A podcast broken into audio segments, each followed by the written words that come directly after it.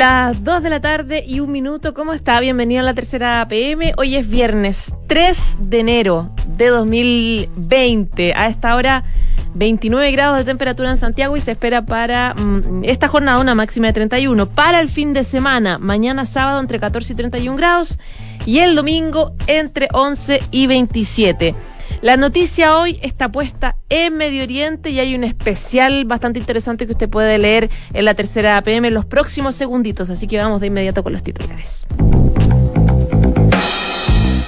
Bueno, y vamos a hablar de Medio Oriente, de esta escalada bélica entre Estados Unidos e Irán, luego de que un dron de la Casa Blanca asesinara al comandante iraní Qasem Soleimani, un símbolo de la Guardia Revolucionaria Islámica, un general que comandaba 50.000 hombres, que llevaba años intentando extender la influencia de Teherán, que protegió a talibanes, a la guerrilla de Hezbollah y que cayó en, en manos de la administración de Donald Trump. Él dice que, eh, o por lo menos la Casa Blanca dice que Soleimani era responsable de muchas muertes de estadounidenses, pero que no quiere Donald Trump una guerra. Sin embargo, los ojos del mundo están con preocupación viendo las represalias que pueden venir en los próximos días.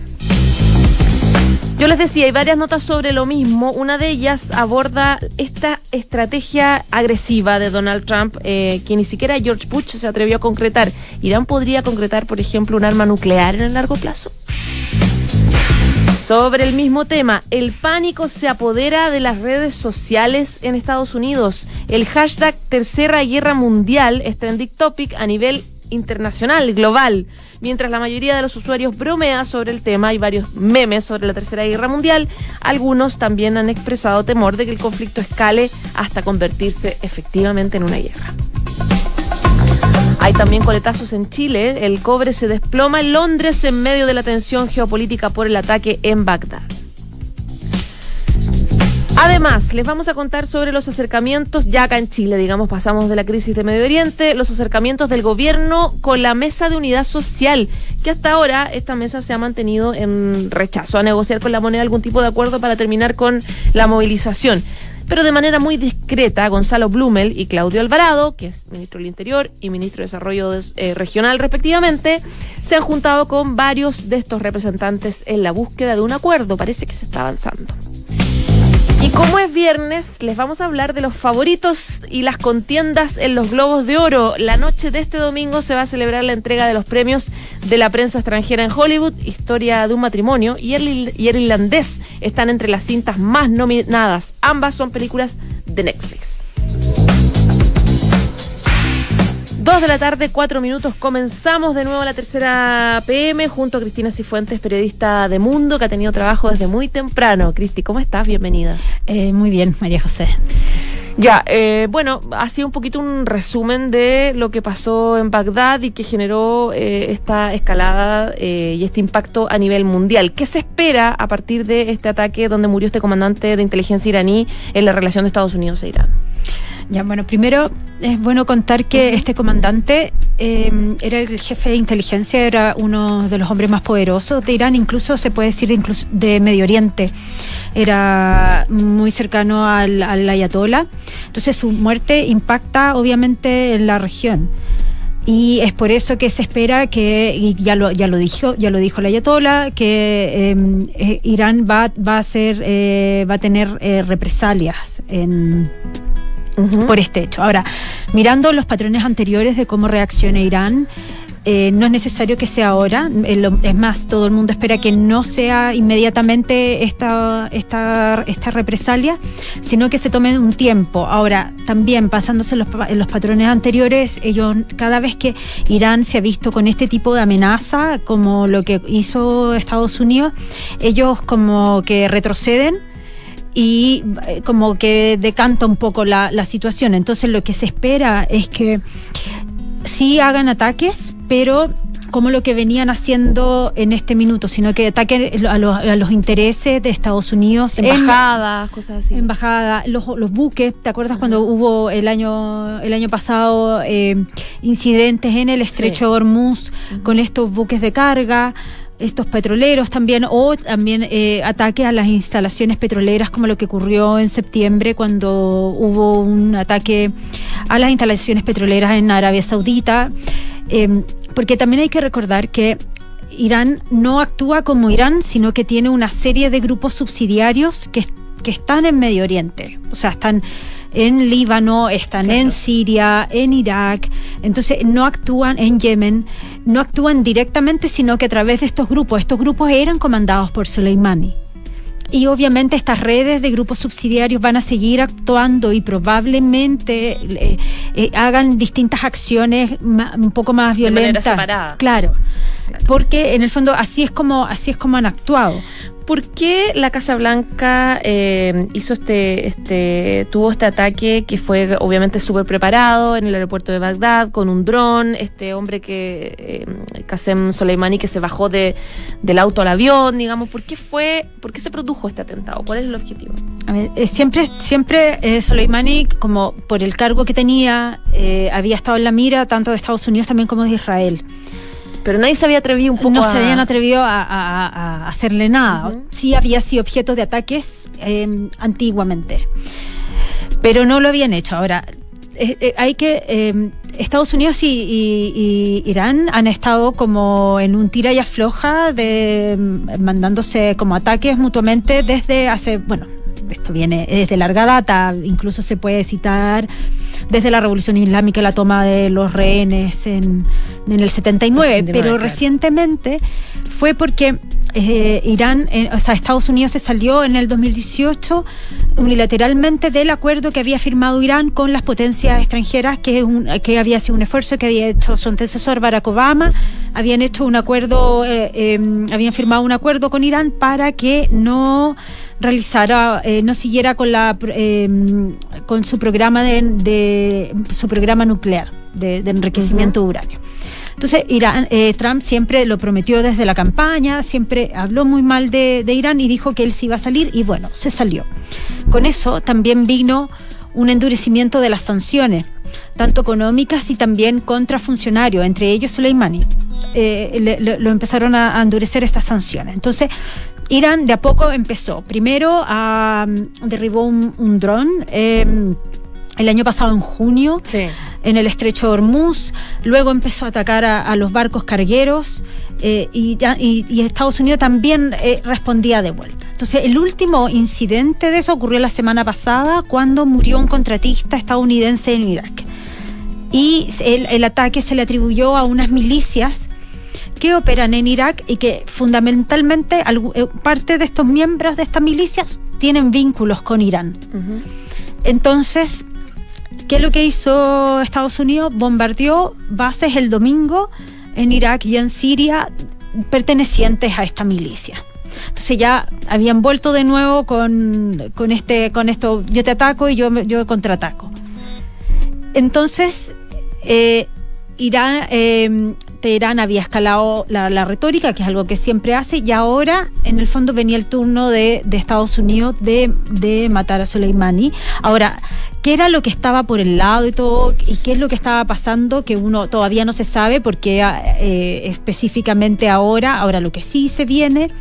Fue, fue, el día del rezo, fue el viernes, que hoy, hoy es un día del rezo importante para los musulmanes, y también en los próximos días Irán eh, se empiezan a vencer los plazos que estaban en el acuerdo de nuclear y es probable que eh, Irán diga que en el fondo va a escalar el, su el, enriquecimiento de uranio, van a hacer anuncios respecto de eh, respecto de eso también porque se, se cumplen ciertos plazos. Claro, eh, con Estados Unidos fuera de desacuerdo, con un bloqueo a Irán y con la muerte de este comandante, ¿cuál es la posibilidad de que Irán finalmente tome una decisión de concretar la, el diseño de armamento nuclear ya de manera más clara? Hoy día hablaba con un, con una analista que él fue, por 30 años fue funcionario de la CIA, entonces, y, por varios de esos años estuvo en Medio Oriente y él me decía que sí, o sea que es muy probable que ellos a la larga, no ahora, pero en el largo plazo sí, con, sí concreten un arma nuclear.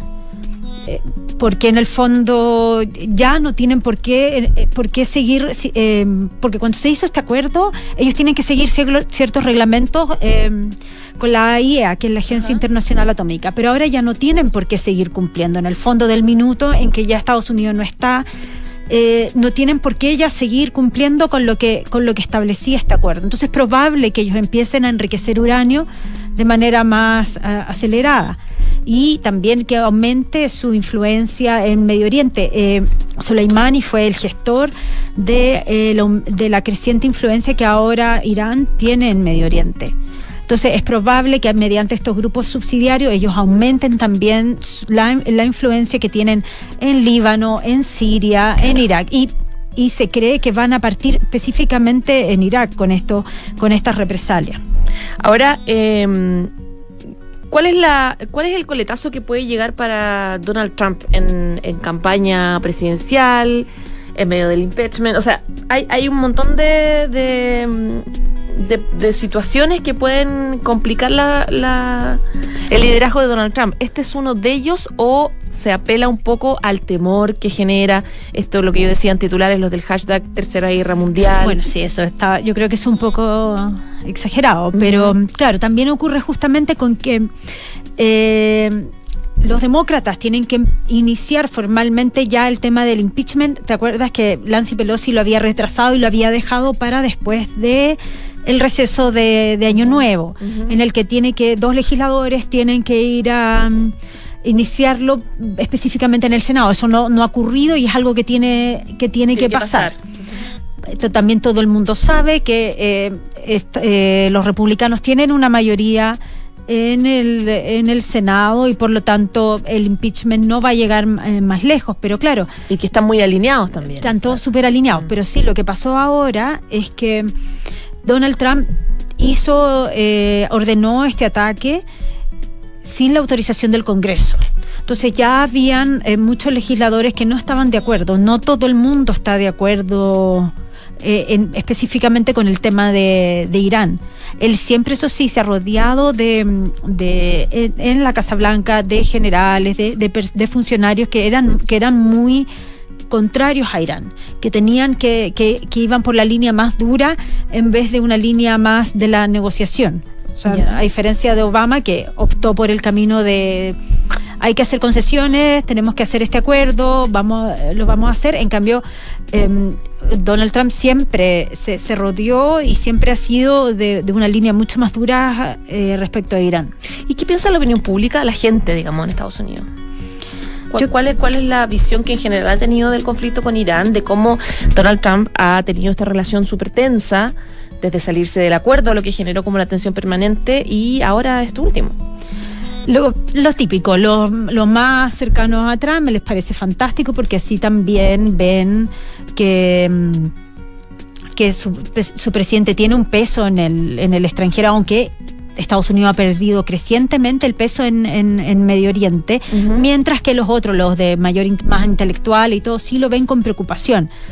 Pero en este caso, en el, en el caso de Estados Unidos, eh, es, importante decir que eh, ha perdido el, peso en Medio Oriente y que en el fondo lo ha perdido por la gran... Eh, o sea, Irán ha aprovechado esta pérdida de influencia que tiene Estados Unidos. Entonces ahora Estados Unidos no quiere otro conflicto. Eso es algo que... que que no que lo ha dicho por todos los tonos eh, Trump y bueno Irán tampoco quiere otro conflicto.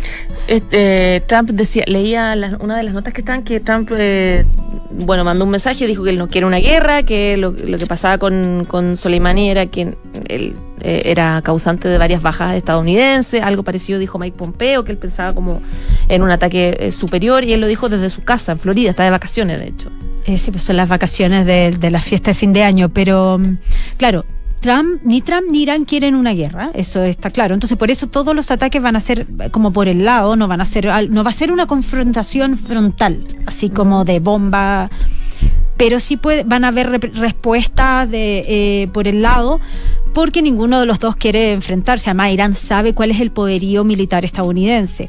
Ahora, una cosa, lo que es probable que también pueda que ocurra, es que en el, gobierno em, eh, iraquí eh, tiene una dentro del gobierno iraquí hay una gran influencia de Irán. Entonces es probable que al gobierno se le presione, porque ya, ya existe este proyecto de ley, se le presione para que los estadounidenses se vayan de Irak. Todavía hay tropas que están ayudando a las fuerzas de seguridad de Irak ah, en, el país. Entonces eso también es probable que ocurra. Van, es, Vane, no, perdón. Eh, en función de lo que dices, entonces no debería haber novedades por lo menos en las próximas, en los próximos días. Entonces, si hay una, una represalia por parte de Irán, se va a demorar un poco más y va a ser como a. Siguiendo el patrón que yo han tomado. patrón, y a puntos específicos. Y a puntos específicos y todo eso. No es que vaya a haber una bomba. La, la posibilidad de que sea algo que atente en, en territorio estadounidense está descartada. No hay posibilidades, no hay, no hay recursos, no hay. Con, todo lo con todos los analistas que he hablado, eso no. Nadie jamás lo ha, lo ha podido. Sí, no, no, no. Ninguno cree, basándose en el patrón de cómo responde Irán en general en el pasado ante situaciones similares. Ya, perfecto. Un, un, ¿Se ven reemplazos de este, de este comandante iraní? Sí, ya está uno que es Ismael Ghani, que fue un veterano de la guerra de Irak.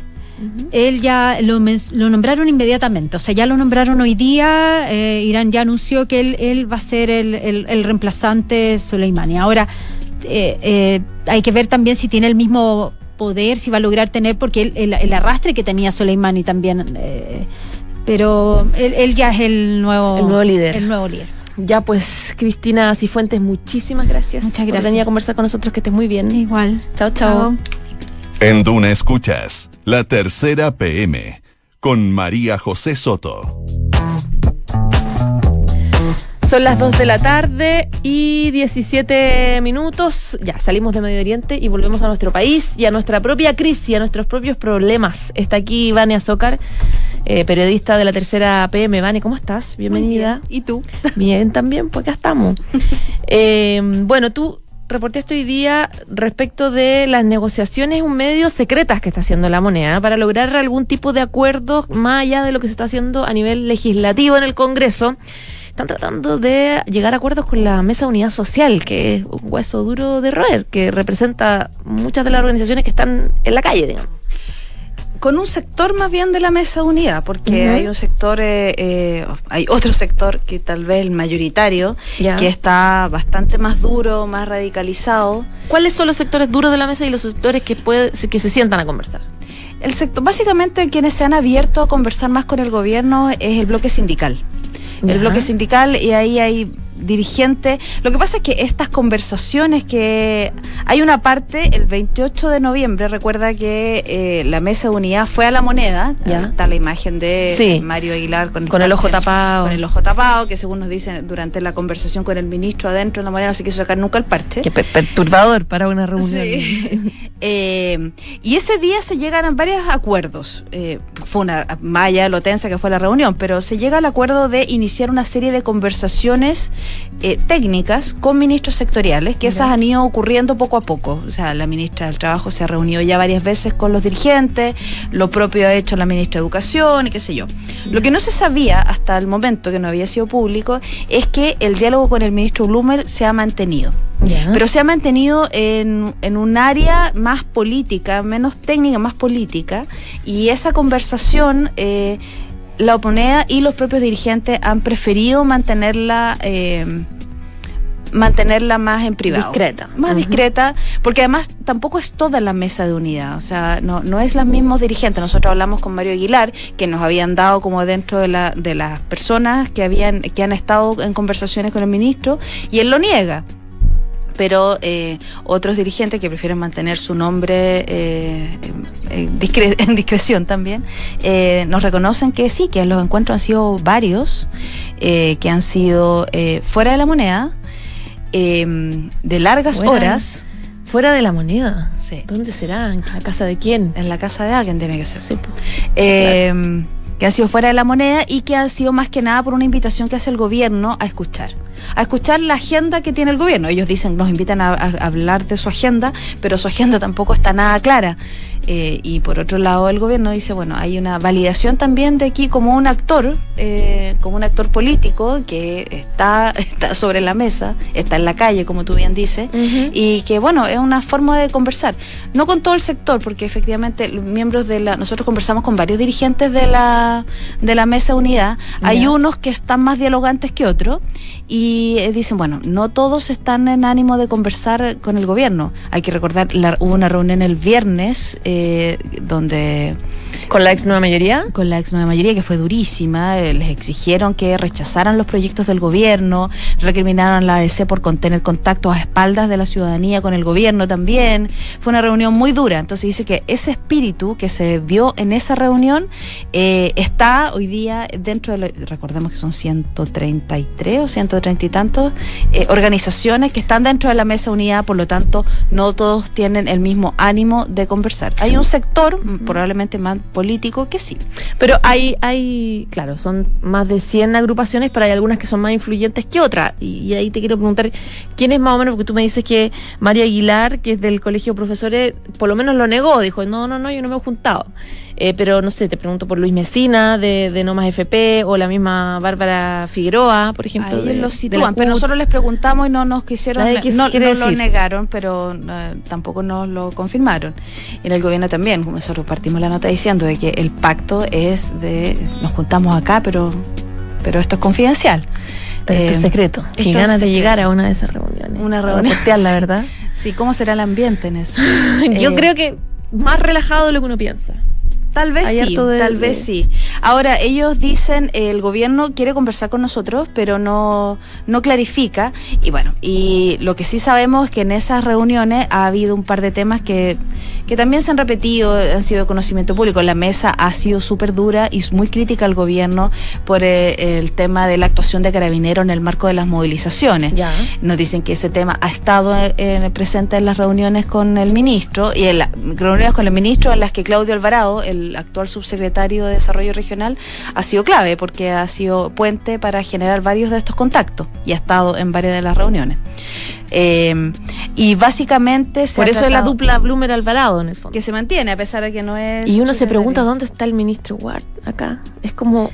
Em, no, figura como en la, en la, en la, bueno, en la relación para ser clave. justo eh, el ministro tiene que estar en el Congreso su, su, su puente él tiene que hacer los puentes allá eh, pero claro, efectivamente Claudio Alvarado sigue siendo una dupla súper importante, un compañero... Que va más allá de su rol de ministro de Desarrollo Social, claramente. No, sin duda, claramente. sin duda. O sea, él ha sido un apoyo muy importante para el ministro Blumel cuando estaba en la SECPRE y lo sigue siendo ahora. Bueno, gestiones como esta lo demuestran. Claro. Eh, y en ese sentido, bueno, parte de las conversaciones ha sido como te... Eh, Carabineros, la actuación de Carabineros y también el tema previsional.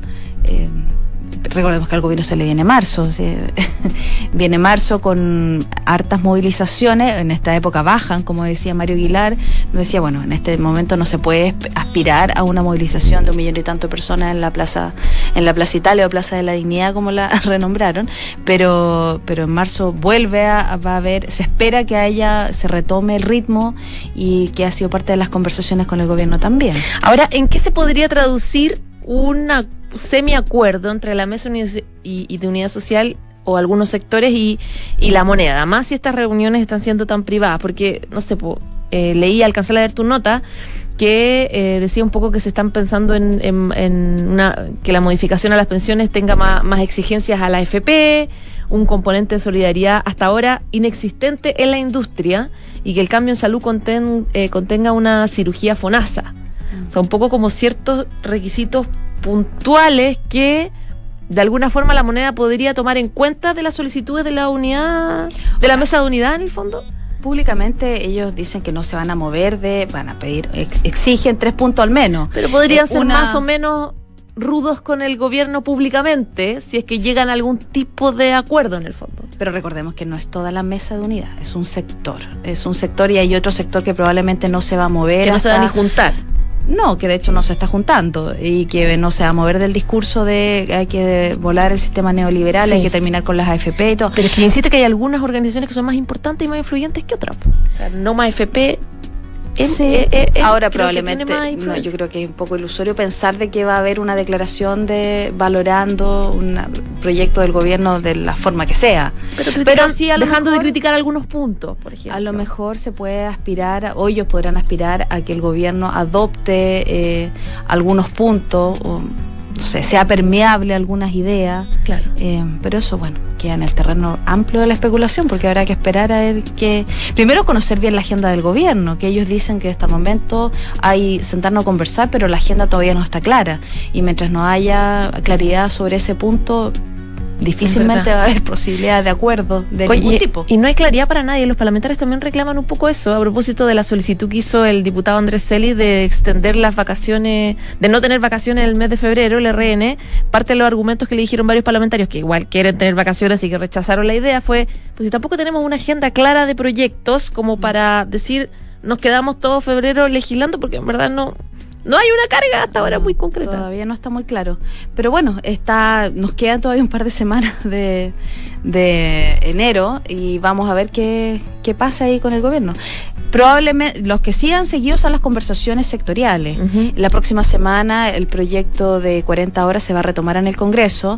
Eh, vuelve a estar en discusión en la Comisión del Trabajo de la, del Senado y es parte también de las conversaciones que se mantienen con la ministra Saldívar. La, min- parte de la mesa del bloque sectorial ha hablado de ese tema con la ministra.